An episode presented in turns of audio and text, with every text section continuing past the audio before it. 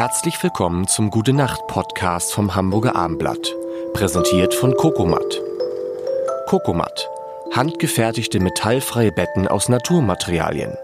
In Hamburg Blankenese und unter coco-matt.de. Mein Name ist Lars Heider und bei der Premiere dieses Podcasts ist, und das freut mich so außerordentlich, Linda Zerwakis, mein Gast. Guten Abend. Guten Abend, Frau Zerwakis. Wie läuft dieser Podcast? Einmal ganz kurz erklären. Ganz einfach. Wir bringen euch, bringen Sie durch den gesamten Monat November, immer montags bis freitags, werktags. Um 21 Uhr gibt es eine neue Folge, sozusagen einen, einen Betthupferl, eine kleine gute Nachtgeschichte mit Linda Zerwakis, mit Linda und Lars. Fünf Minuten, mehr nicht. Und wir garantieren, Linda, dass danach jeder sofort einschläft. Ich, ich habe so ein bisschen Angst, so wie du es erzählt hast, oder äh, Horror, Albträume, Scheiße, Zerwakis war wieder da. Das kann, wir wollen, wir wollen, dass alle, die diesen Podcast hören, mit einem guten Gefühl ins Bett gehen und morgen und sagen, morgen, Hoffentlich. Ich freue mich auf heute Abend. ich freue mich auf heute Abend. Schatz, ich muss noch um, ich muss noch den Podcast mit Linda, diesen gute Nacht, ich gehe mit, heute Abend mit Linda. Ja, ins das, Bett, oder, ja, oder sie sagt zu mit Bett. Lars. Oder mit, ja, das wäre das Allerschönste. Ne? Was hast du denn, was hast du für ein Verhältnis zum Schlaf? Ich muss zugeben, ich liebe es zu schlafen. Es ist mein allergrößtes Hobby. Ich könnte, glaube ich, irgendwie täglich 10, 12 Stunden schlafen. Nicht dein Ernst. Doch. Nee. Bei mir ist spät, also das längste, was ich mal geschafft habe, ist, glaube ich, neun Stunden. Da war ich wahrscheinlich krank oder sowas. Wie? Auch als, auch ohne Ja. Kinder und alles neun Nee, Stunden? Also ich habe nach acht Stunden werde ich unruhig oder ich bleib dann so lange wieder liegen, dass ich dann nochmal einschlafe und danach geht's mir richtig dreckig. Danach ist es so, als wäre ich unter die Dampfwalze gekommen, weil ich nicht mehr klar bin, sondern total matschig in der Birne. Und ich bin eher ein klassischer äh, Frühaufsteher ab sieben. So, das habe ich gesagt, bevor ich, bevor ich meinen Dienst im, im Schichtdienst angenommen habe. lass, lass uns das mal kurz sagen. Wann hast du Morgendienst? Mein Wecker geht morgen früh um 3.30 Uhr, Wann ist denn die erste Tagesschau? um 5.30 Uhr. Ich muss aber, ich muss langsam in die Gänge kommen. Also ich muss äh, zelebrieren meinen Kaffee. Ich mache mir Schnittchen. die schmiere ich mir. Ich mache mir wirklich Stullen. Und dann ähm, In so einer Tupperdose. Und dann, früher schön in Alu, macht man ja nicht mehr. Jetzt Macht man nicht mehr. Tupper, ne? Und dann bin ich um 4.30 Uhr im Sender. Und dann muss ich geschminkt werden. Das hört sich jetzt so an, so ja, aber es ist die Nachtschicht vorher auch noch da, die abgetupft werden muss und so. Also da geht mir Zeit verloren. Und dann um 5.30 Uhr habe ich mich im besten Fall schon mal eingelesen.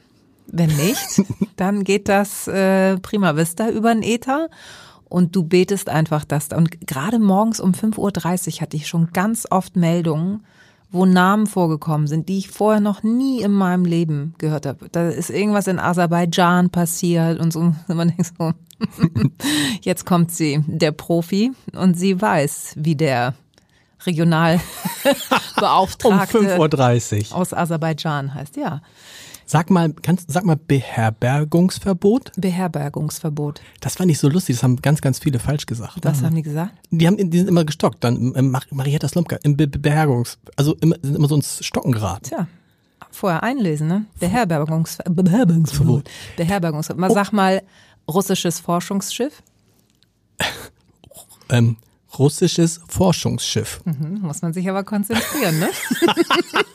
Boah, ist das, und vor allen Dingen morgens um 5.30 Uhr. Ganz ehrlich, ich würde da sitzen, ich hätte immer Angst, sofort in Ohnmacht zu fallen. Nein. Nein? Nein, also da bist du viel Zu zu, früh. müde. Das ist ja echt so dieses so. Und das, also das Allerlustigste ist wirklich, ähm, die Kollegen aus Köln, also die das MoMA moderieren, ne? das ja manche, meistens Sven Lorik und Susanne Link.